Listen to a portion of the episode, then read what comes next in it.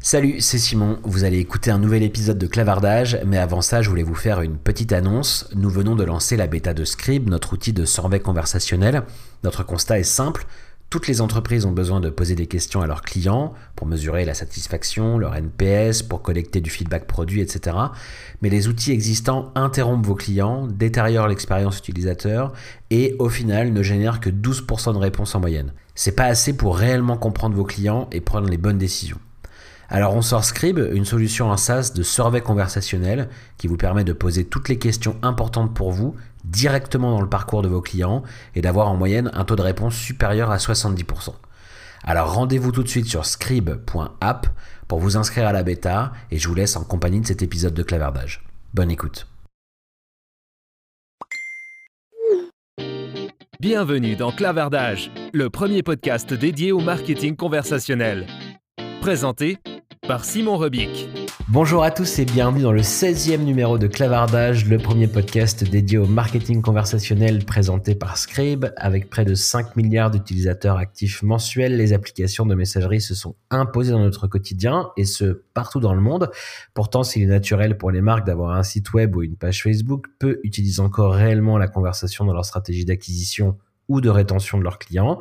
Je suis Simon Robic, je travaille depuis bientôt 10 ans sur le sujet de la conversation en ligne et dans chaque numéro de Clavardage, j'interroge un expert du domaine, je vous partage des retours d'expérience de marques qui se sont lancées et je rencontre les acteurs clés du marché en France et en Europe.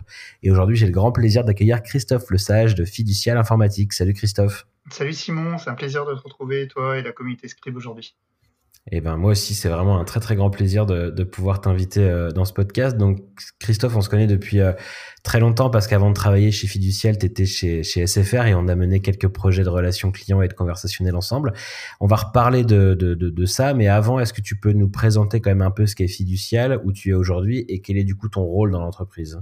Alors, Fiducial, c'est une, une, très grande entreprise française. On a plus de 11 000 collaborateurs. On est un peu présent aussi en, en international. Euh, on peut dire qu'aujourd'hui, c'est le leader des services euh, pluridisciplinaires aux euh, très petites entreprises et aux petites entreprises. Donc, on parle des artisans, on parle des commerçants, euh, ton fleuriste, hein, ton coiffeur, ton garagiste, si tu as une voiture, on parle des professions libérales, ton notaire si tu as acheté ton appartement, euh, les infirmières, et Dieu sait qu'en cette période on en a besoin, mmh. et, puis, et puis aussi nos, nos, agriculteurs. Alors en fait, on a une offre complète, hein, c'est-à-dire qu'on est fiducial est décomposé en multiples entités. On a une partie sécurité, on a une partie office, euh, donc euh, tout ce qui est bureau, on a une partie cloud, on a la partie fiduciale informatique dans laquelle je, je travaille aujourd'hui, euh, on a la partie expertise qui est vraiment très importante, euh, et, et, tout ça en fait permet d'offrir quelque chose de complet et d'évolutif en termes de produits et de solutions à forte valeur ajoutée euh, à l'aide bien sûr de, de, de, toutes les compétences euh, des, des collaborateurs. Alors moi aujourd'hui je suis actuellement euh, Chief Customer Officer, c'est un, un, grand nom. En tout cas c'est, euh, je, je, le traduirais par responsable de l'expérience client et de la transformation digitale dans la division informatique comme j'ai dit tout à l'heure, donc fiducial informatique à Lyon. Ok, donc on, on, va le voir, hein, chez Fiducial, vous faites euh, beaucoup de choses très intéressantes sur le conversationnel, mais avant d'en parler, je disais que tu as été euh, responsable des, des projets d'automatisation dans la relation client d'abord chez Numéricable, et lorsque Numéricable a, a racheté SFR, tu es devenu responsable de la relation client digitale fibre pour le groupe. Est-ce que tu peux nous dire en quoi consistait ton rôle à l'époque? Alors, sur, euh, moi, j'ai 15 ans d'expérience en, en relation client télécom. Alors, bien sûr, j'ai fait de la relation client avant hors télécom et après hors télécom. Mais pendant ces 15 ans-là, moi, j'ai commencé chez Numérical. Euh, Eric Liffel, qui était, euh, qui était le directeur du, du service client à l'époque, disait que j'étais une boîte à idées euh, au, au, sein, au sein du, du service client. L'avantage, c'est qu'avec mon manager, David Lefebvre, euh, on a eu vraiment carte blanche sur tous les sujets euh, qui permettait d'améliorer soit l'expérience client, soit tout ce qui pouvait aussi améliorer, alors on va parler de productivité, mais en tout cas d'améliorer la façon de travailler euh, des collaborateurs qui traitaient tout ce qui était relation client, qu'elle soit écrite ou vocale, euh, puisqu'on faisait principalement au tout début en tout cas du téléphone, du courrier et du, et du mail. Moi, j'y faisais principalement de la gestion de projet. Euh, L'avantage, c'est que comme j'ai un background quand même technique, je mettais souvent les mains dans le cambouis, c'est-à-dire j'ai développé moi-même des solutions, euh, des solutions techniques. et des outils internes, avec des, par exemple des Google Maps qui permettaient de, de montrer d'où venaient les appels des clients pour pouvoir spotter directement l'endroit où il y avait des pannes. Mmh. Et puis, je faisais de la maintenance applicative et matérielle.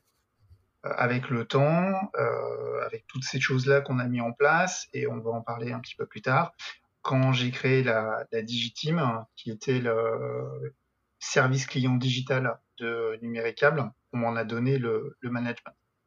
Sur la deuxième partie, lorsqu'Altis, euh, qui détient Numéricable, a fait l'acquisition de SFR, euh, il nous est apparu qu'on avait vraiment de nombreuses synergies hein, qui pouvaient être euh, mises en place. D'abord grâce aux compétences des collaborateurs et ensuite grâce aux outils et aux process qu'on avait mis en place des deux côtés. J'imagine que euh, puisque c'était deux opérateurs euh, euh, Internet et, téléphone, il y avait effectivement des métiers similaires et donc des synergies à trouver entre les équipes. Quoi. Exactement. Alors non seulement au niveau des métiers, mais encore une fois, on a eu vraiment l'impression, c'est pas tout le temps le cas, des fois, on trouve des synergies, mais euh, qui sont plutôt économiques. C'est-à-dire qu'on va trouver deux personnes qui ont le même métier, même compétences, et qu'on va pouvoir essayer de regrouper en un seul lieu euh, pour aller optimiser. Là, on avait vraiment vu que euh, autant chez SFR, on avait de l'expérience et de la connaissance pour la gestion de tout ce qui était produit téléphonie et ADSL, et une vraie valeur ajoutée. Autant Numéricap, c'était vraiment forgé une, solide réputation sur tout ce qui était très haut débit avec, avec le câble. Euh, Sébastien Pasdoué, qui était euh, directeur de la relation client digital SFR, il s'est vraiment appuyé sur l'ensemble des, euh, managers avec vraiment beaucoup d'empathie pour, pour créer cette nouvelle relation client. Ok. moi, j'ai le souvenir que chez Numéricable, vous étiez parmi les, les pionniers en France en tout cas dans cette industrie-là, à avoir adopté du chat pour votre relation client. Est-ce que tu peux nous dire d'où est-ce que c'était né? Pourquoi est-ce que vous vous êtes mis si tôt dans, le conversationnel pour votre relation client finalement? Alors, euh, je pense qu'il y a plusieurs facteurs. La première chose, comme je l'ai dit tout à l'heure, c'est qu'on a vraiment eu un soutien de notre euh, direction avec, euh, Apple, qui, qui nous a appuyé sur, sur la mise en place de ces solutions-là. On a voulu vraiment axer notre approche sur la conversation instantanée, vraiment immédiate. et puis, on avait l'avantage, alors encore à l'époque, enfin encore aujourd'hui, puisque le salon existe, euh, de pouvoir aller au CK et de rencontrer euh, bah, des acteurs qui étaient euh, tous présents lors de cette manifestation. Alors le CK, pour ceux qui connaissent pas, est-ce que tu peux expliquer ce que c'est? Alors c'était le salon, salon de la stratégie client. Maintenant il s'appelle salon stratégie client. En fait c'est un salon qui était divisé en deux parties, une partie vraiment relation client, une partie plutôt marketing. Et dans la partie relation client, on avait les acteurs, euh, les grands acteurs de l'époque, et encore euh, aujourd'hui les grands acteurs de l'époque, qui viennent euh, présenter leurs solutions, qui viennent faire des conférences sur ce qu'ils peuvent proposer. On a aussi un retour d'expérience assez important avec bah, des grandes entreprises ou des petites entreprises qui viennent expliquer ce qu'elles ont mis en place et, comment ça fonctionne. donc c'est vraiment un petit peu le l'aquarium entre guillemets où tu vas pouvoir rencontrer les acteurs qui sont sur le même métier que toi, échanger des idées en disant bah voilà, moi j'ai telle et telle problématique, comment toi tu as résolu ça bah, Moi je l'ai fait euh, comme ça. C'est généralement sur deux ou trois jours si je me souviens bien. Trois jours c'est assez dense, euh, mais c'était vraiment un événement que nous on ne manquait pas et sur lequel on allait, euh, on allait chaque année. Et donc c'est sur ce salon-là que l'opportunité d'adopter du chat est, est, née en fait. C'est ça, c'est ça. En fait, tu viens avec ta problématique euh, et puis en discutant un petit peu avec tout le monde, tu t'aperçois que si tu veux faire de la discussion instantanée, si tu veux avoir euh, un outil qui est facilement accessible, euh, que ça soit directement d'un site web. Alors à l'époque, on commençait tout juste à parler d'applications mobiles. Euh, mmh. Mais si on voulait le faire vraiment dans les applications mobiles, c'était le genre d'outil qui, qui nous fallait. Et on a vraiment. Parce qu'on se situe quand là? C'est vrai qu'on ne l'a pas forcément dit, mais on est en quelle année, à peu près, 2011, 2012 à peu près. On est vraiment au tout début. Euh, nous, le premier sujet, ça n'a pas vraiment été le chat. En fait, on a voulu, euh, on a voulu, enfin si c'était le chat, mais pas avec un humain. On a voulu mettre en place un agent virtuel. Euh, donc notre, notre agent virtuel, c'est appelé Emily. Donc on l'a mis en place avec Virtuose. On avait rencontré, alors j'avais rencontré Laurent Nodowski pareil, hein, donc c'est au, salon des centres de contact et de la relation client. et vraiment la, chose qui me marque, hein, mais vraiment encore aujourd'hui, c'est que il y avait beaucoup de personnes sur le stand. moi, je suis arrivé à l'époque, j'étais vraiment simple chef de projet. je suis arrivé, j'ai dit bonjour, voilà, je suis Christophe Sage, je suis, je suis juste un chef de projet. on cherche des solutions. je ne suis pas le décideur. Moi, je ne suis que le, le, proposeur entre guillemets. Par contre, euh, j'aimerais bien voir euh, l'outil, comment il fonctionne. Et Laurent Landowski euh, m'a pas mis un petit peu de côté, comme beaucoup de. Alors, je vais pas dire beaucoup, mais comme certaines entreprises peuvent faire en disant, c'est pas lui le décideur, donc si c'est pas lui le décideur, c'est pas lui qui a le budget, donc si c'est pas lui qui a le budget, c'est pas lui qui va nous faire acheter, qui va faire acheter le produit. non, Laurent Landowski, tout de suite, il a, il, m'a attrapé, il m'a dit pas de problème, je vais vous faire une démonstration. Il est allé m'amener dans un coin du salon tranquillement il a sorti son portable, il a pris une heure de son temps. Et une heure, c'est important sur un salon. Euh, mm. Il a pris une heure pour vraiment me montrer comment ça fonctionnait. J'ai été conquis, j'ai tellement été conquis, j'ai su vendre après la, solution à tout le monde, aux décideurs, à David d'abord, puis à Eric. Et euh, c'est comme ça qu'on l'a mis, euh, l'a mis en place. le reste, ça a été une histoire de, gestion de projet. Hein. tout le reste, après, c'est du temps. Hein. Il faut travailler avec les équipes et puis mettre ça en place. Euh, là, par donc, contre, donc votre première approche du, conversationnel, parce que moi j'étais rentré par cette porte du chat, mais en fait en réalité il y a même eu des projets avant avec euh, avec cet agent virtuel. Est-ce que tu peux euh, nous expliquer concrètement quel service est-ce que cet agent virtuel rendait du coup à vos clients? Ça marche Alors c'est une, oui bien sûr, c'est une réponse, ce qu'on appelle la réponse de premier niveau.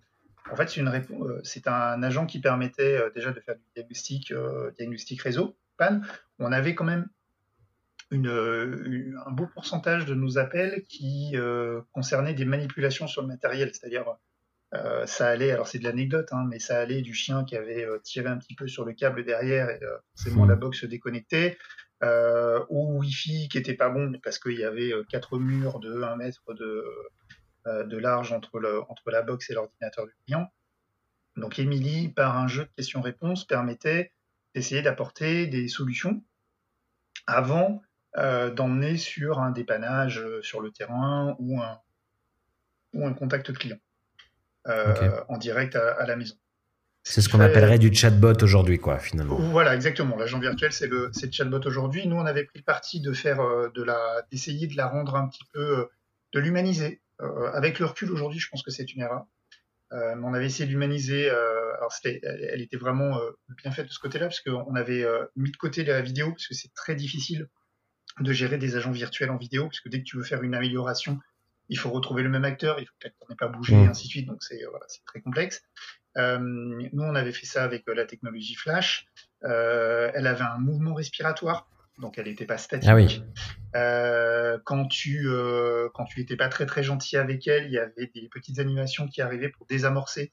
voilà, des choses qu'on a mis en place. Par exemple, si tu tu m'excuseras terme, mais si tu l'insultais, tu avais le, tu avais un petit chat qui sortait à un moment euh, juste derrière elle et qui clignait des yeux un peu façon manga euh, mm. pour montrer qu'elle était un peu étonnée. Donc voilà, on, a, on avait vraiment essayé de faire ça pour résoudre tout ce qui était premier niveau. Ça n'avait pas une vocation de dépanner 100% des appels. C'était pas du tout le but. C'était un, premier, une première étape. Il y avait vraiment des étapes qui étaient prévues après pour euh, la connecter directement à tout ce qui était euh, système d'information pour savoir où en était ton colis euh, avec ta box quand tu t'es abonné, pour aller interroger ton modem directement si s'il y avait une problématique de signal potentiel ou quoi que ce soit. Donc ça, on voit que c'est des choses qui aujourd'hui sont presque standards et c'est des expériences qu'on retrouve vraiment sur les moments de site. Là, on est il y a presque dix ans finalement, et donc c'est euh, quelque chose qui était vraiment euh, assez innovant à l'époque. Tu disais que c'était une première étape. Euh, on est en 2011-2012. à quel moment est-ce que vous vous dites ensuite, on a cet agent virtuel, maintenant, on a besoin de, de, pouvoir avoir de la conversation temps réel euh, entre nos agents du service client et nos clients? Ça arrive à quel moment, ça, du coup oh, très, très, très, rapidement, Simon. Je pense dans les dans, l'année qui a suivi la mise en place de l'agent, déjà, on commençait à, se dire. Alors, déjà, on avait, on avait pris l'agent euh, spécifiquement parce qu'on savait qu'il était euh, disponible avec des modules qui le permettaient de se connecter avec des systèmes de chat. on avait déjà l'idée dès le départ. On avait choisi l'agent pour ça. après, c'était oui, mais quelle solution on voulait utiliser.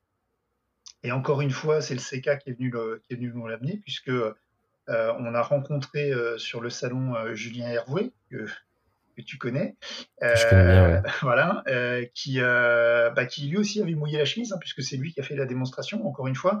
Et, et encore une fois, ça a marché, puisque c'est la solution D-Advise qui a été mis en place par sa capacité à prendre le, le relais d'un agent virtuel au moment où l'agent virtuel n'était plus capable d'apporter de solutions parce que nous ne lui avons pas donné les éléments permettant d'apporter une solution. Derrière, le, on mettait en contact le client avec un agent, euh, un agent humain. Ok, donc c'était euh, le, le fonctionnement était toujours dans ce sens-là, c'est-à-dire que l'objectif c'était vraiment toujours de démarrer par le chatbot, l'agent virtuel comme on disait à l'époque, puis si jamais il n'était pas capable de répondre, de basculer sur du chat euh, avec iAdvise, ou est-ce qu'il y avait certains, certains cas où ça allait directement vers, vers le chat? Non, je pense qu'on a fait on a fait très standard euh, à l'époque. Euh, il y avait vraiment euh, cette idée, et je pense qu'il existe encore un petit peu aujourd'hui, que sur le support client, on, protège entre guillemets le conseiller avec un agent virtuel pour enlever ce qui est à, à, faible valeur ajoutée. Alors pas pour le client, parce qu'une solution, lui, que ce soit la solution A ou la solution B, elle est à forte valeur ajoutée dans les deux camps les deux cas. Mmh. Mais il y avait des choses qu'on savait que le client, ce pas la peine de le faire attendre 25 minutes euh, au téléphone en cas de pic d'appel lorsqu'on avait une panne, juste pour lui dire, bah, monsieur, c'est une panne, effectivement, et vu que c'est une panne, bah, on vous demande juste de patienter, parce que les techniciens sont sur le terrain en train d'essayer de, résoudre le, dysfonctionnement. Mmh. Comme je te disais, on a fait très standard, c'est-à-dire que le chat en front, c'est-à-dire euh, vraiment en premier, on le met plutôt pour tout ce qui est prospection commerciale et contacts commerciaux. On le met très peu pour le service client. D'accord, ok. Donc c'était finalement euh, plus, plus mis en avant-vente pour aider les gens à, choisir la bonne offre euh, d'abonnement de, Internet et un peu moins sur la relation client. C'est ça, exactement. Moi, j'ai souvenir justement à l'époque, euh, lorsque j'étais encore chez iAdvise, où c'est un cas dont on parlait de temps en temps, numéricable, parce que un des succès du projet, c'était que ça avait aider à pas mal réduire le, volume d'emails chez vous. Euh, c'était vraiment un objectif en fait de, pouvoir réduire ce nombre de mails. Est-ce que c'était euh, donc ça c'est ma première question et est-ce que du coup euh, vous y étiez arrivé grâce à l'association un peu de, de cet agent virtuel et, de, et du live chat avec iAdvise? Alors c'est vrai que l'important pour, pour, pour, nous c'était de, de, casser ce que moi j'appelle le rond-point du mail. Le rond-point du mail c'est que un client va aller rédiger un mail qui est très long. Euh, et dans les, alors pour d'autres secteurs, c'est aussi possible, mais on avait vraiment des clients qui remontaient, euh, qui pour souligner pardon, une problématique actuelle, allaient remonter sur les cinq années précédentes en disant oui, mais moi pendant cinq ans j'ai eu ça, ça, ça, ça, ça, ça, donc vous, mmh. vous comprenez qu'aujourd'hui je n'en peux plus. donc on avait nos clients qui rédigeaient des longs mails, ils rédigeaient beaucoup de mails. Ça manquait de précision pour certains. Euh, on n'avait pas de date. Des fois, il n'y avait pas d'identification du client. Donc, tu reçois euh, un mail de, euh, je sais pas moi, euh, arbrecentenaire.gmail.com dans lequel il y a euh, mais moi je comprends pas, je suis en panne depuis trois mois, je vous envoie ça de mon mobile, je suis énervé, merci de me recontacter. Hmm. Mais là, on ne sait pas qui vous êtes et en plus c'est pas une adresse email c'est pas celle qu'on a fournie chez Numéricam, donc il nous permet même pas de vous identifier si on l'avait pas déjà dans la base clé. Euh, donc ça nous oblige à aller chercher. Euh, certaines fois, on allait chercher sur Internet, hein. on allait taper les adresses email sur Internet pour voir chez qui, euh, sur quel client ça pouvait tomber. On essayait de les recontacter pour vérifier les identités. Est-ce que vous êtes le client qui nous avait envoyé un mail? Voilà, c'est très long. Et puis, il fallait aussi qu'on prenne bien leur demande pour qu'on traite leurs réclamations de la, meilleure façon. Euh, tu le sais comme moi, et euh, beaucoup d'acteurs le, savent, en centre de relations clients, ce qui est très euh, de temps, consommateur de temps, pardon, c'est le, c'est le rappel client. quand un client nous appelle, effectivement, il doit certaines fois nous appeler plusieurs fois parce qu'il y a du temps d'attente ou quoi que ce soit, mais quand il nous a, il nous a tout de suite. Quand nous, on rappelle un client, généralement, il fallait le rappeler deux, trois, quatre fois euh, on avait des répondeurs, c'était pas le bon moment dans la journée. Euh, même quand on appelait le soir, bah oui, mais je suis en train de manger, c'est pas ce moment-là. Mm. voilà, donc ça prenait énormément de temps. En misant sur le conversationnel, on avait vraiment le sentiment de répondre à un besoin, c'est-à-dire de le traiter de la meilleure façon et sans le rediriger vers le téléphone. La personne peut, peut quand c'est du conversationnel asynchrone, il peut nous contacter quand il veut.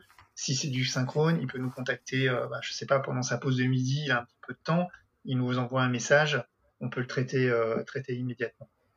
Comme tu disais, notre but avoué, c'était de plus traiter de mail du tout. Est-ce qu'on y a répondu? Est-ce qu'on y est arrivé? Euh, Oui, et à l'époque, maintenant avec un peu de recul, je ne sais pas si c'est la, la, la, façon dont il aurait fallu faire, mais on a vraiment, on a stoppé le mail on a vraiment stoppé le mail. C'est-à-dire qu'à l'époque, on ne traitait plus de mail au service client. On a hmm. tout redirigé sur les outils de chat, sur les outils. Euh, euh, bah, on, avait, on avait lancé les réseaux sociaux, quand on l'a fait, avec, euh, avec l'outil via vous. donc, quand on, a, quand on a lancé toute cette panoplie d'outils, on a considéré que le mail n'était plus indispensable et on l'avait totalement arrêté à l'époque. Chose que SFR avait, quand il y a eu l'acquisition, hein, il y a eu la fusion, euh, chose que SFR avait euh, vraiment souhaité mettre en place et euh, avait eu quelques difficultés pour, hmm. le vendre. Combien de temps il s'est passé là du coup avant justement de d'évoquer ce, après ce rapprochement avec SFR, mais entre le moment où vous vous dites bon il faut qu'on améliore aujourd'hui ces canaux là et donc le, déploiement de, de l'agent virtuel puis du chat etc et le moment où vous coupez le mail, il se passe combien de temps finalement? En combien de temps est-ce que vous arrivez à faire la bascule complète? Euh, alors de mémoire, hein, parce que maintenant ça, commence à remonter un petit peu, mais euh, je pense qu'on a en moins d'un an, on a dû ah euh, mettre en place les outils et couper, et couper le mail. D'abord parce que donc ça a été très rapide. Oui, oui, oui. Ça a été. C'est pour ça que je te disais, ça a été un petit peu à certains moments en marche forcée, parce qu'à un moment de toute façon, si tu prends pas la décision de couper, tu coupes pas. Ouais. Voilà, parce qu'il y a toujours des clients qui vont utiliser le mail, euh, voilà, et qui vont pas forcément euh, aller chercher la valeur, euh, la valeur ajoutée, aller utiliser du chat, voilà. Là vraiment, ça a été, ça a été un souhait. Et puis on avait le courrier qui était là pour vraiment celui qui voulait, qui voulait vraiment nous écrire une histoire de trois ans avec énormément de choses à nous remonter pour que notre traitement de réclamation soit à la hauteur de tout ce qu'il avait pu subir. Euh, le courrier était là euh, pour, euh, pour laisser une trace écrite de tout ça. Ok. Donc du coup, quand Numéricable, ou en, tout cas Altis, la maison mère de Numéricable, a racheté SFR, et que la transition vers la marque SFR a été engagée, parce qu'aujourd'hui la marque Numéricable a été vraiment fondue dans cette marque SFR. Quel était l'état des lieux finalement chez, SFR en matière de conversationnel? Qu'est-ce que tu as trouvé en arrivant dans cette équipe-là? Alors, euh, le SFR avait déjà lancé un agent virtuel, euh, Lucie, mais l'avait déjà arrêté au moment où on a fusionné, parce que le, le ROI n'était pas bon. Euh, il y avait vraiment un, retour sur investissement qui n'était pas, qui pas à, la, hauteur de ce qui était attendu. les équipes traitaient les demandes par téléphone, elles traitaient du chat, elles traitaient les emails. et puis on avait tout ce qui était outils self-care, donc les, les, clients bénéficiaient de parcours web, il y avait des applications euh, self-care euh, qui étaient plutôt efficaces, euh, mais qui mmh. malheureusement manquaient d'interaction conseillée sur les traitements à valeur ajoutée. Donc tu avais, voilà, avais ton traitement self-care et derrière, tu passais pas au conseiller. C'est quoi les, premiers chantiers que tu as mis en place du coup quand tu es arrivé à la relation client digital chez SFR Alors ça n'a pas été de traiter les outils, ça a été d'abord gérer les collaborateurs, ça a été de former les équipes numéricables au traitement des clients fibres SFR, puisque les équipes que je pilotais euh, ont été dédiés au traitement euh, de tout ce qui était réclamation, euh, tous canaux confondus, sauf courrier, mais tous canaux confondus sur tout ce qui était très, haute, très haut débit, donc fibre et, et câble. Et puis bah, former les équipes SFR au traitement des clients ADSL et téléphonie numérique. Parce que, comme beaucoup, de gens le savent, quand deux entreprises fusionnent, il n'y a pas que les équipes qui fusionnent, il y a aussi des outils. Et euh, bah, c'est des nouveaux outils à apprendre et que tu doubles parce que bah, au tout début, tu te retrouves avec euh, l'outil de gestion du client euh, ADSL SFR à gauche et l'outil de gestion du client ADSL numéricable à droite. Donc ça, c'était la première, première étape. On a diffusé, vraiment dilué avec parcimonie l'expérience qu'on avait dans le traitement des réclamations sur les réseaux sociaux, puisque nous, on faisait du Twitter à l'époque. pour diminuer tout ce qui était temps de traitement et augmenter la, satisfaction client. Et puis, encore une fois, avec l'accompagnement et la, et la, confiance de Sébastien Pazoué, on a pu lancer avec eAdvise, encore une fois, les mmh. demandes via Facebook Messenger. on a été bah, les premiers dans le secteur télécom en France à, à le faire. Ouais, c'était un, un beau projet sur lequel j'avais été très content de travailler, moi, en tout cas, à l'époque. Oui, j'ai des très bons souvenirs aussi. Est-ce que tu peux nous, nous, partager euh, quelques résultats euh, un peu de ces, ces premières actions euh, et, de, et de ces changements que vous avez apportés aux équipes SFR à l'époque? Oui, bien sûr. Je... tout ça, ça va être de, mémoire, hein, mais j'en ai reparlé il n'y a pas très longtemps avec, Sébastien qui m'avait reconfirmé les, résultats, mais à cette époque, euh, avec l'organisation qu'on avait mis en place, c'est le, tweet callback. Hein, c'est un, concept que j'avais inventé avec, euh, avec. Euh, la règle, c'était simple, c'était un tweet contre appel. Donc le client postait un tweet juste avec son numéro de client dans un format un peu particulier. nos outils les récupéraient, les faisaient remonter dans le CTI et on avait un appel sortant qui était généré. On traitait plus de 10% du volume total des réclamations téléphoniques, courrier on avait un délai de réponse qui était 90%, 98% en moins de 30 minutes. Alors, attends, juste sur ce premier chiffre, excuse-moi, je te coupe, mais tu avais 10% du volume total de tes. Enfin, de, vraiment de, tous les contacts que tu avais en fait, avec tes clients qui provenaient de ces tweets qui généraient des rappels automatiques. Tout à fait. Ah oui, donc ça, c'est. Le, la part aussi de clients qui utilisaient Twitter pour venir partager un problème était déjà importante. Et vous, vous avez en plus processisé la réponse, euh, non pas directement sur Twitter, mais, mais par appel. Euh, j'imagine aussi pour apporter une expérience euh, de meilleure qualité et peut-être une résolution du problème plus rapide.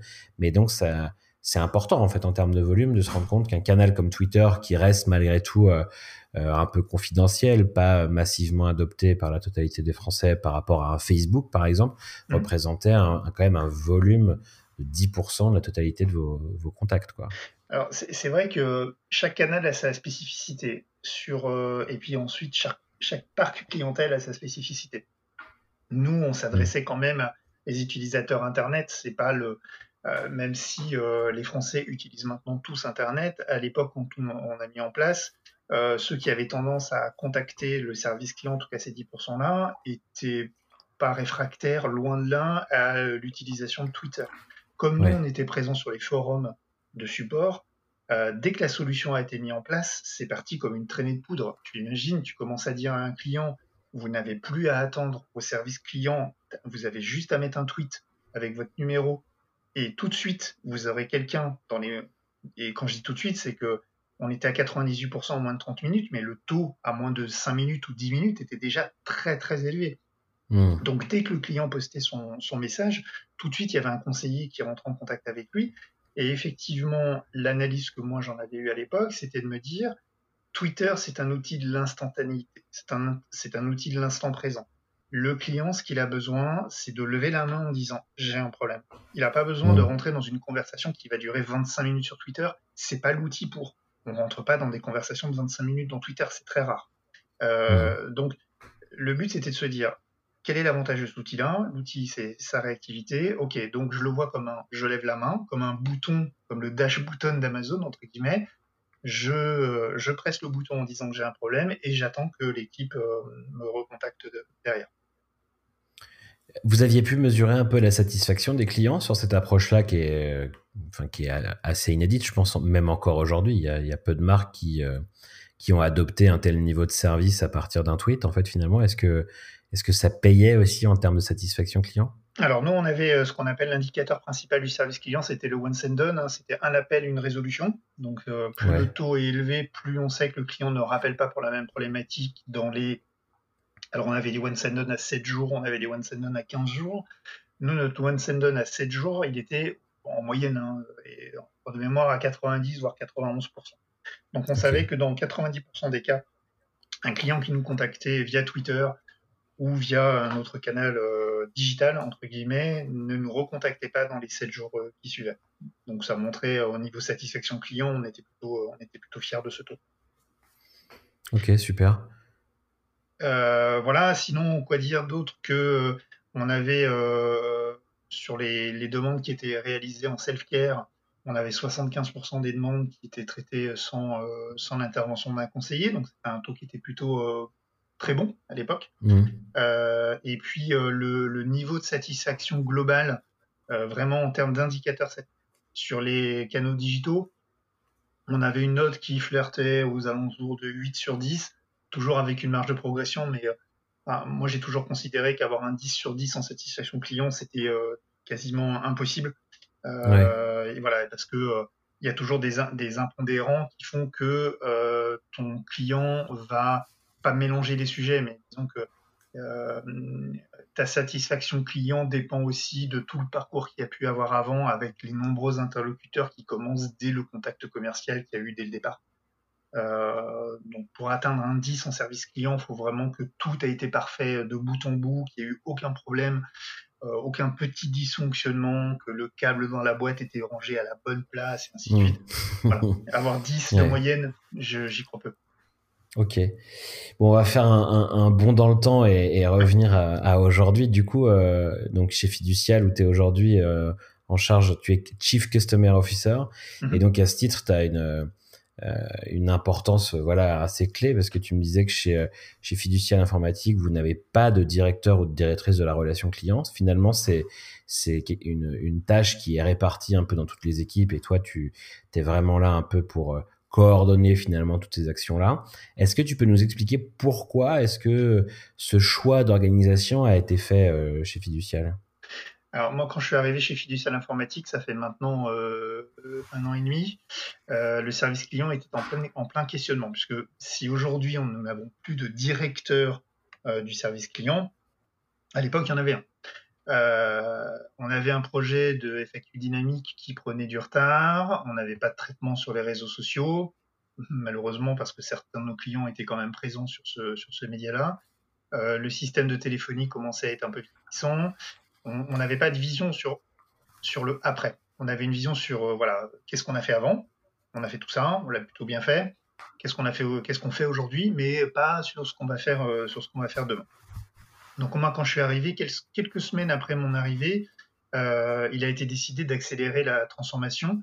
Mais le point central, ça va vraiment été de diffuser la culture client dans chaque branche de l'entreprise. C'est-à-dire de se dire que chaque branche de l'entreprise est responsable du client. Il n'y a pas euh, ah zut, j'ai pas délivré euh, le logiciel comme il fallait, c'est pas grave, c'est le service client qui gère. C'est pas ça. On change de, on change de concept. Notre directeur général Martin Hubert est vraiment très clair sur ce point la relation client, ce n'est pas la propriété d'une direction. C'est la propriété, c'est possédé par l'ensemble de l'entreprise, par l'ensemble des collaborateurs. C'est une vision qui, moi, me convient parfaitement.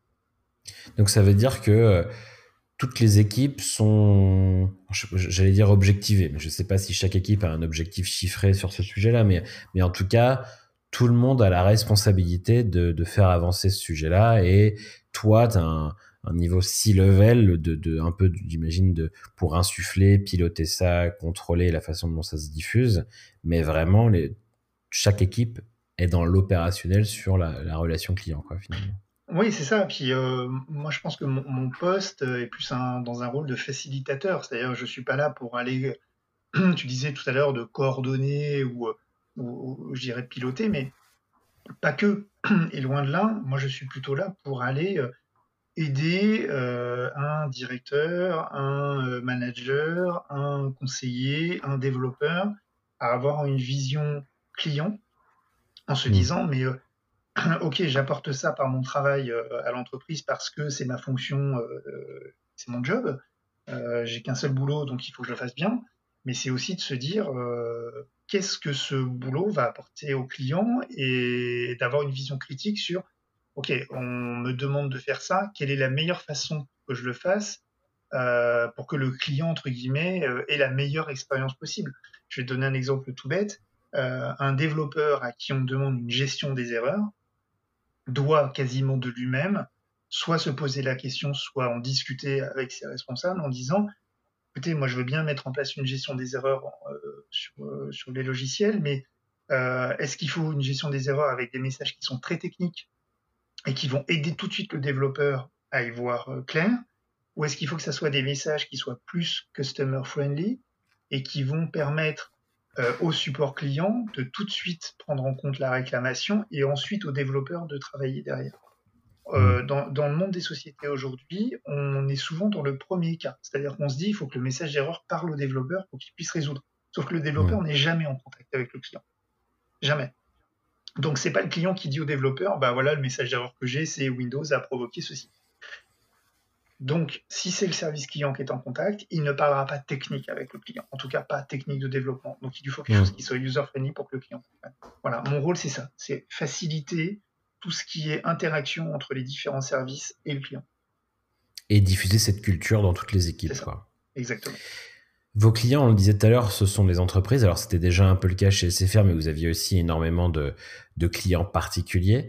Est-ce que ça veut dire que votre stratégie conversationnelle vis-à-vis de vos clients, elle est très différente de ce que tu pouvais rencontrer chez euh, SFR Numéricable à l'époque? Alors, l'une des particularités que, j'ai trouvées chez Fiducial, c'est euh, ce que j'expliquais au tout, début, c'est euh, ce, euh, ce nombre de métiers différents. C'est-à-dire qu'on ne s'adresse pas à un coiffeur ou à un fleuriste ou à un notaire de la même façon. Je vais revenir un petit peu plus en, mmh. détail. C'est-à-dire quoi? Ça veut dire qu'on n'a pas une seule stratégie. On en a plusieurs, en fonction du métier, en fonction du type de la demande, en fonction de sa criticité. Et puis aussi, euh, est-ce que c'est un client qui a un contrat d'assistance sur le produit ou pas? Mmh. Quand un coiffeur ou un fleuriste ne peut pas facturer, c'est toute l'entreprise qui doit prendre le problème à bras le corps. As un artisan qui peut plus facturer avec un client qui est devant lui. Tu t'imagines le jour de la Saint-Valentin ou le jour de la fête des mères avec le bouquet, avec le fleuriste qui dit bah, Je suis désolé, euh, ma caisse elle marche pas, je peux pas vous encaisser. Ouais, c'est euh, bloquant, quoi. C'est énormément bloquant. pareil avec un coiffeur qui peut pas, euh, qui peut pas encaisser. Quand un notaire peut pas signer un acte, c'est euh, de l'urgence absolue. Tu es mm. en train de signer la vente d'un bien immobilier. Il y a les deux notaires qui sont présents, les deux, les deux clients entre guillemets de chaque côté, les deux parties qui sont là. en plus, généralement, il arrive que euh, les notaires utilisent la même solution informatique chacun de leur côté ou des solutions différentes. Donc, euh, en termes d'image, euh, quand toi, tu es acheteur, que tu vas chez le notaire du vendeur et que le notaire du vendeur, il peut pas signer, faire signer l'acte parce que le logiciel marche pas, l'image dégradée qu'il y a est, énorme. Donc ça, il faut qu'on, voilà, il faut tout de suite, il faut tout de suite être là, il faut tout de suite répondre. pareil pour un garagiste qui peut pas faire de devis, euh, et pour un restaurateur qui ne euh, peut pas encaisser ses repas, c'est exactement la même chose. Tu imagines bien qu'on ne peut pas proposer à ces métiers-là, qui sont dans l'instantanéité, avec un client en face d'eux, un agent virtuel. Hmm. C'est pas possible. Il faut vraiment qu'on ait un contact humain qui soit, euh, qui soit en direct. Par contre, sur d'autres typologies de problèmes, sur d'autres types de métiers, on a la possibilité, donc des métiers qui sont plus posés, qui vont être euh, alors, je ne dis pas qu'ils n'ont pas besoin toujours d'instantanéité, mais par exemple, un expert comptable euh, qui va nous appeler parce qu'il aura un problème pour saisir une écriture ou quoi que ce soit, il y a beau, enfin, je ne vais pas dire beaucoup, mais il y a moins d'urgence.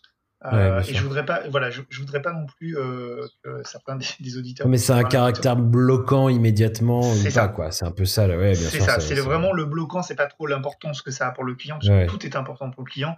C'est plutôt vraiment le caractère euh, Mais alors, du coup, c'est quoi le, le, le, le, canal dans les cas d'urgence? On pourrait instinctivement se dire que c'est le téléphone, qui permet aussi de, d'avoir ce côté très humain, d'entendre la voix de la personne qui va essayer de résoudre notre problème. Mmh. Est-ce que c'est le choix qui a été fait ou est-ce que euh, euh, le chat a, aussi été déployé dans ce cadre-là? C'est quoi les canaux utilisés là? Non, à l'heure d'aujourd'hui, j'ai bien à l'heure d'aujourd'hui, on est resté sur du contact téléphonique. Mm. Euh, dans les cas que je te donnais tout à l'heure, un restaurateur euh, qui utilise sa caisse n'a pas forcément la possibilité, euh, d'abord parce que les caisses certaines sont verrouillées, donc mettre du chat c'est très compliqué, ça voudrait dire que le restaurateur doit prendre son téléphone, ça veut dire qu'un restaurateur doit fournir des téléphones mobiles à ses collaborateurs qui puissent utiliser le chat. Voilà, ça ne se met pas en place dans tous les métiers, c'est très compliqué. Donc pour l'instant, on a pris la, solution de garder les canaux d'urgence comme étant des canaux téléphone. Mm. On a euh, on a mis en place un outil de self-care avec une création de tickets qui est juste, euh, voilà, qui est juste euh, accolé à cette à cette FAQ entre guillemets. Donc le client va aller poser ses questions. on va lui proposer une réponse. Si la réponse ne lui convenait pas, ou s'il n'arrive pas à trouver la réponse qu'il souhaite, euh, il a la possibilité de créer un ticket 24-24-7-7. Ok. Donc voilà, ça c'est un... sur les sujets qui sont peut-être un peu moins bloquants et qui peuvent attendre un peu pour être traités. quoi. C'est ça, exactement. Le chat, euh, il y a une réflexion, on l'a mis en place en avant-vente. Donc, euh, voilà, il y a une réflexion qui est faite, euh, qui est faite de ce côté-là. On l'a mis sur certains secteurs. par contre, au niveau du service client, pour l'instant, on ne l'a pas encore déployé. On a lancé le traitement sur Facebook. D'accord. puisque voilà, ça manquait. par contre, pour l'instant, on n'a pas fait le, on n'a pas fait le saut vers, vers Twitter. Ça n'a pas, été, ça pas été le cas encore aujourd'hui.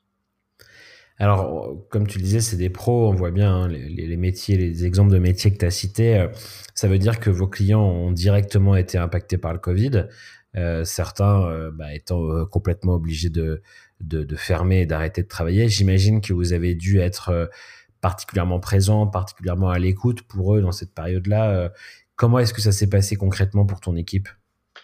Alors, déjà, au niveau de l'entreprise, il y, a vraiment un tout le monde s'est mis en ordre de marche, que ce soit à toutes les strates, hein, que ce soit de, notre euh, direction générale tout en haut avec euh, Christian Latouche jusqu'à notre président directeur général, jusqu'à notre directeur général, vraiment toutes ces étapes-là, euh, tout le monde s'est mis en ordre de marche pour penser en même temps aux collaborateurs et aux clients. Aux clients. Vraiment, le but, c'était de, traiter tous les aspects le plus rapidement possible. Sacré challenge, hein, pour, pour tout avouer.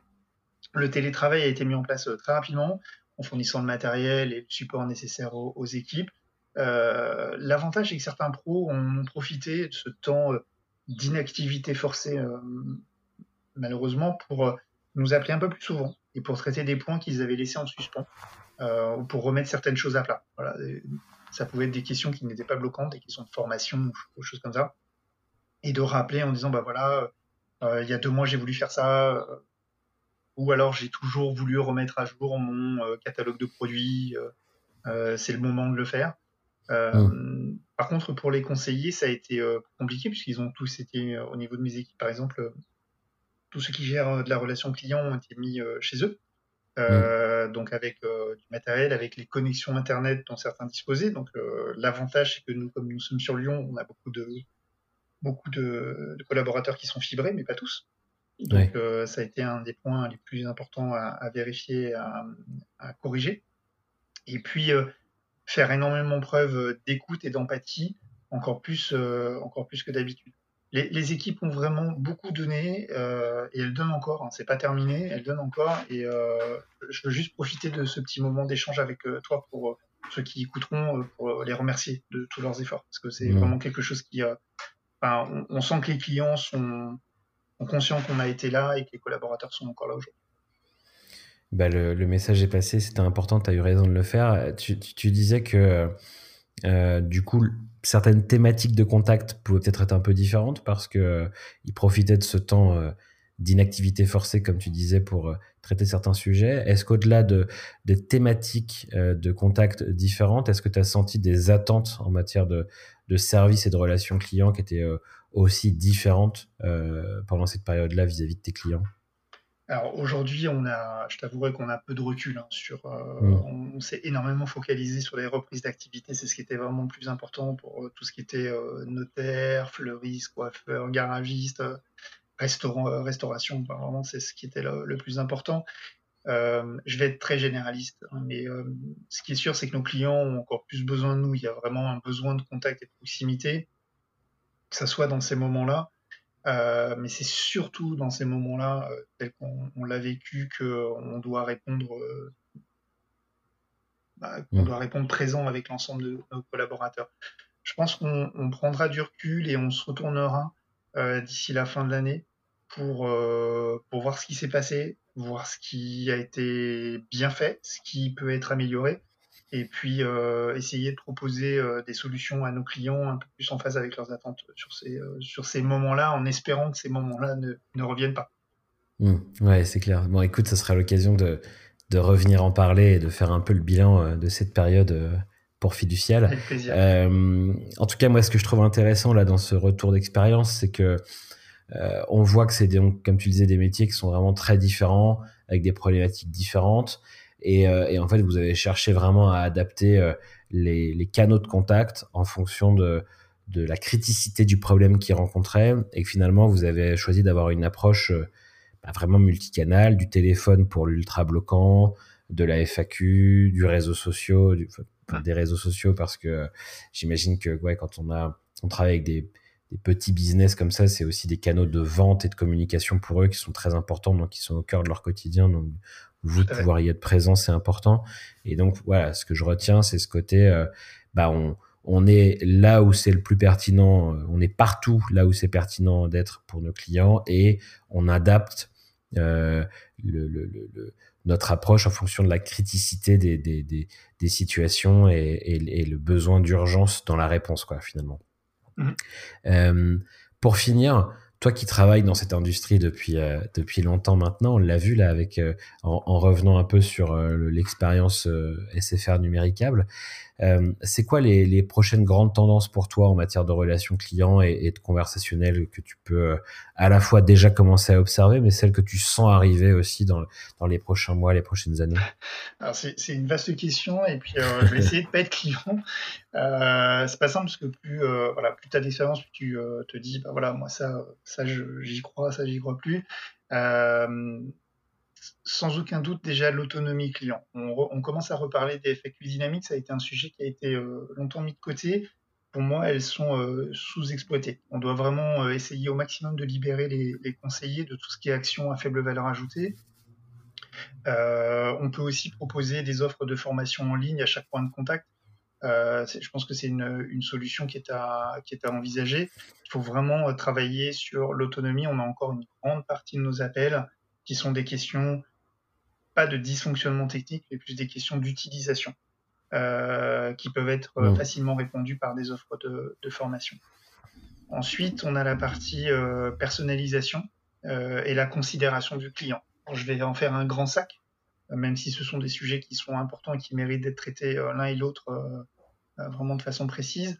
on sait faire on sait tous faire des SVI complexes, voire trop complexes. Et, euh, Donc les SVI, c'est les standards téléphoniques où il faut appuyer sur un pour accéder à tel service. C'est ça, serveur vocal interactif et euh, votre temps d'attente est estimé à moins de X minutes.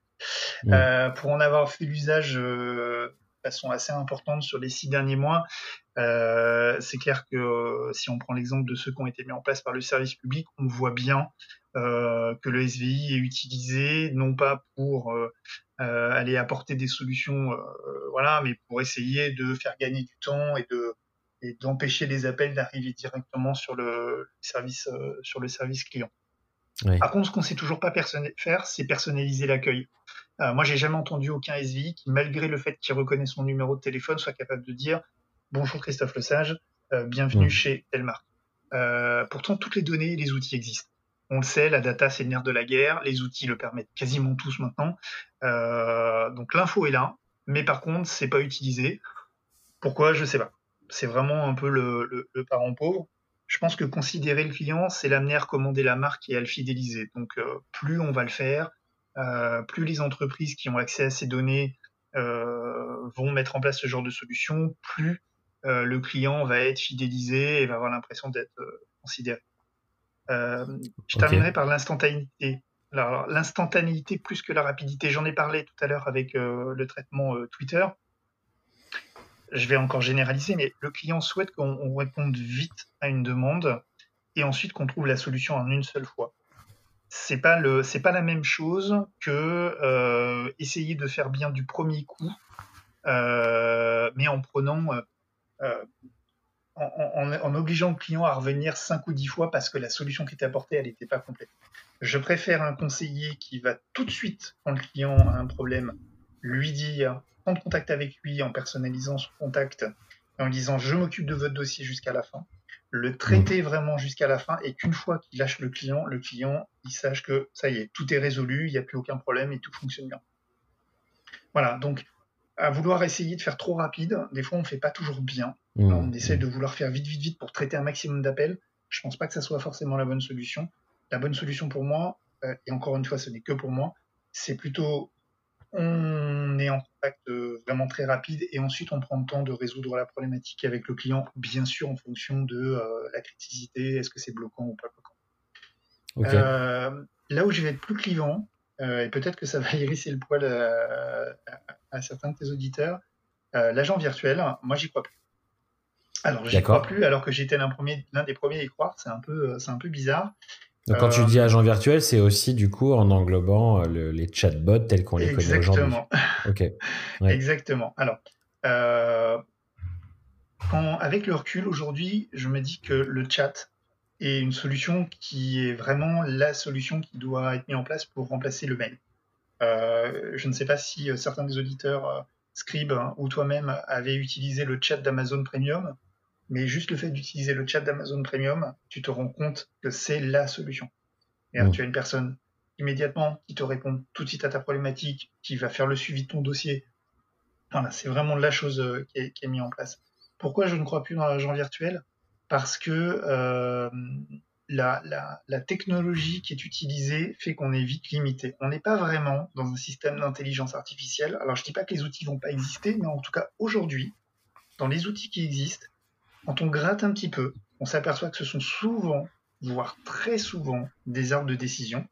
Il y a un mhm. petit peu d'intelligence artificielle et euh, je dirais plutôt d'analyse sémantique poussée. Ouais. Euh, la reconnaissance de ce que l'internaute est en train d'écrire, mais exactement. Mais par contre derrière, euh, est-ce que vraiment quand on vous vend l'intelligence artificielle, posez immédiatement la question est-ce que le système apprend de lui-même?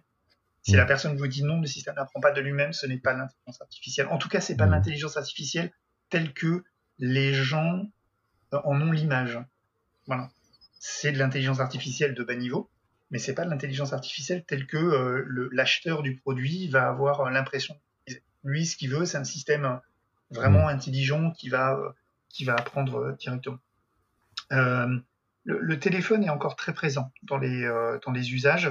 Je pense qu'il faut faire des SVI nouvelle génération, avec euh, ce que j'avais dit au tout, début, en tout début, beaucoup plus personnalisé. Euh, je vais donner une petite anecdote très rapide. J'ai euh, j'organisais des, conférences où on m'appelait pour, tenir des conférences dans des écoles où on avait des étudiants, des élèves ingénieurs, commerciaux sur tout ce qui était nouvelles technologies ou outils de service client. Et, une fois, je me souviens, dans une école à Lyon, il y avait 50 étudiants, une cinquantaine d'étudiants qui étaient vraiment répartis et ingénieurs techniques, vraiment pure techniques et commerciaux. Donc mmh. on avait vraiment les deux profils. Euh, et il y a un des étudiants qui m'a posé la question, euh, alors je me rappelle exactement la question à l'époque, mais c'était euh, plutôt, oui, mais avec toutes les nouvelles technologies qui arrivent, avec l'intelligence artificielle, et ainsi de suite, est-ce que vous n'avez pas peur pour votre métier? Est-ce que vous n'avez pas peur pour, votre poste? Est-ce que vous n'avez pas peur pour tous les collaborateurs que vous gérez au téléphone, ainsi mmh. J'ai pris le risque, et j'ai bien fait a priori, j'ai pris le risque de poser la question en demandant qui avait euh, eu un problème Internet dans les 12 mois, sans demander le prestataire euh, par lequel il passait. Mmh. Euh, ils ont tous levé la main. 50 personnes dans la salle qui lèvent la main en disant moi j'ai eu un problème internet déjà tu te sens pas bien parce que tu te dis s'ils sont tous abonnés c'est pas terrible euh, bon c'est pas le cas mais en tout cas les 50 personnes ont levé la main et ensuite j'ai dit bon alors dans tous ceux qui ont levé la main qui a utilisé le téléphone en moyen de contact principal? Et ils ont quasiment tous gardé la main levée. C'est-à-dire que mmh. même pour des gens qui étaient rompus à la technique, qui étaient rompus aux outils, qui étaient rompus au mobile, euh, voilà, qui voulaient utiliser les outils, en problème, euh, je n'ai plus de connexion Internet, tu deviens bloquant, et en problème bloquant, c'est le téléphone qui passe en premier. Je prends mon mobile, je vais avoir quelqu'un pour aller signaler ma problématique et pour que tout de suite on m'apporte euh, on m'apporte quelque chose. donc c'est aussi pour ça que tu que tu crois pas euh, au chatbot dans la durée parce que pour toi, il doit, on doit continuer à avoir un focus fort sur le téléphone parce que c'est le canal privilégié lorsque les problèmes sont très, vraiment très bloquants et que, enfin voilà, sur des problèmes, on va dire un peu de deuxième niveau, on peut soit avoir du self-care, soit du chat pour remplacer le mail, mais que finalement le chatbot aura du mal à trouver sa place dans, dans ce mix un peu là de, de des canaux, quoi. Ah, c'est ce que, ce que le message que je cherche à faire passer, c'est vraiment en fonction du métier dans lequel vous travaillez, n'appliquez pas une solution parce que tout le monde mmh. l'applique. Appliquez-la mmh. en fonction de vos clients, en fonction de leurs besoins. Si tu es dans un secteur où il n'y a pas de blocage, tu n'es pas sur des points bloquants, euh, ces solutions de chat, de chatbot et ainsi de suite, alors plutôt de chatbot, peuvent être mis en place, ça y a aucun souci. Par contre, dès qu'on commence à avoir de la criticité, de l'urgence et du bloquant, on, touche vite, on touche vite les limites. Et nous, on a passé on passait énormément de temps à aller améliorer euh, l'agent. On se focalise d'abord sur les questions les plus courantes. Ensuite, euh, tu descends dans la granularité. Euh, mais même en faisant ça, on arrivait toujours à avoir des clients qui nous disaient que oui, mais l'agent n'a pas compris la question, alors qu'on travaillait, qu'on travaillait, qu'on travaillait. Voilà, on a eu à un moment, mmh. on avait presque 3-4 ans de recul sur notre agent. Et, euh, et même nous, c'était un peu une boîte de Pandore, c'est-à-dire qu'on n'arrivait pas à comprendre pourquoi l'agent ne comprenait pas dans ce cas.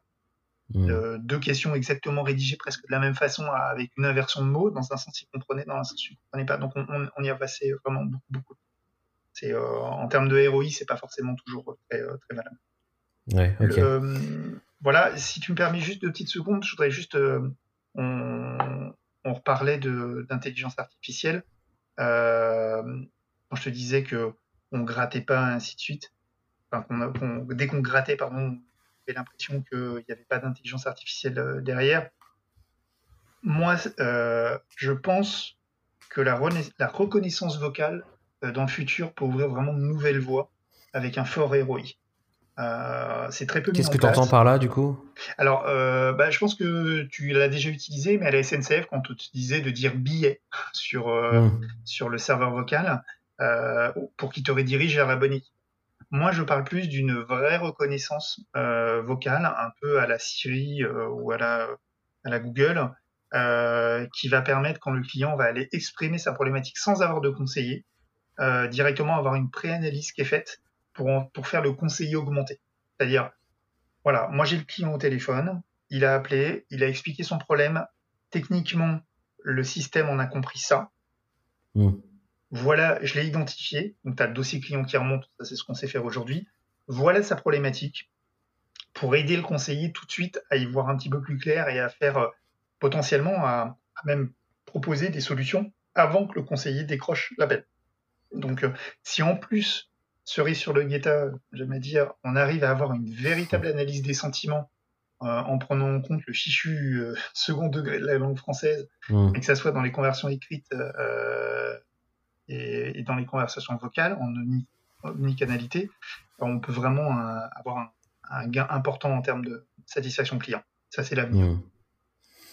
Donc, on appelle, on exprime naturellement son problème, il est reconnu en en étant capable aussi de, mesurer un peu les sentiments. Euh, est-ce que la personne est très énervée par ce problème, par exemple, en comprenant bien le, second degré, et puis on va pousser tout de suite euh, des solutions soit directement au client, soit à l'agent euh, dans son pupitre quand quand l'appel lui est assigné. Et donc, l'objectif étant de, bah, d'améliorer l'expérience du client en lui apportant une réponse vraiment précise et plus rapide et, euh, et définitive un peu, parce qu'il n'aura pas besoin de nous rappeler derrière pour euh, continuer à résoudre son problème. Pour toi, c'est, Exactement. ça peut être vraiment un axe de développement important pour la relation client demain, quoi.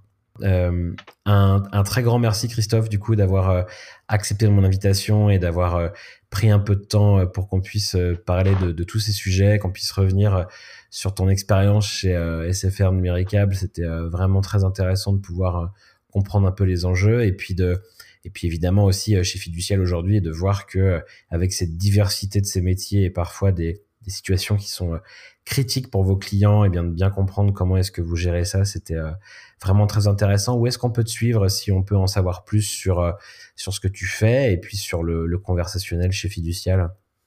Alors, on peut me retrouver sur, tout simplement sur ma page euh, LinkedIn hein, aujourd'hui. Euh, sur, euh, je cherche juste Christophe Lesage, L-E-S-A-G-E. E, hein, mon nom étant normalement en deux mots, mais plus facile de me trouver comme ça, principalement. Par contre, si, si forcément on a des, auditeurs de la communauté Scribe qui habitent la région lyonnaise ou qui sont de passage, je serais ravi d'échanger avec eux après, quand la situation euh, actuelle euh, se, diluera un petit peu. Mais voilà, de les recevoir euh, chez Fiducial Informatique avec, avec beaucoup de plaisir. Bon, bah super. Encore un, très très grand merci, euh, Christophe. Et puis, bah, merci à toi. La prochaine fois que je passe à Lyon, je, saisirai l'invitation. Alors, du coup, je passerai te voir. N'hésite pas, n'hésite pas, Simon. À très bientôt. À bientôt. Merci, ouais. Au revoir.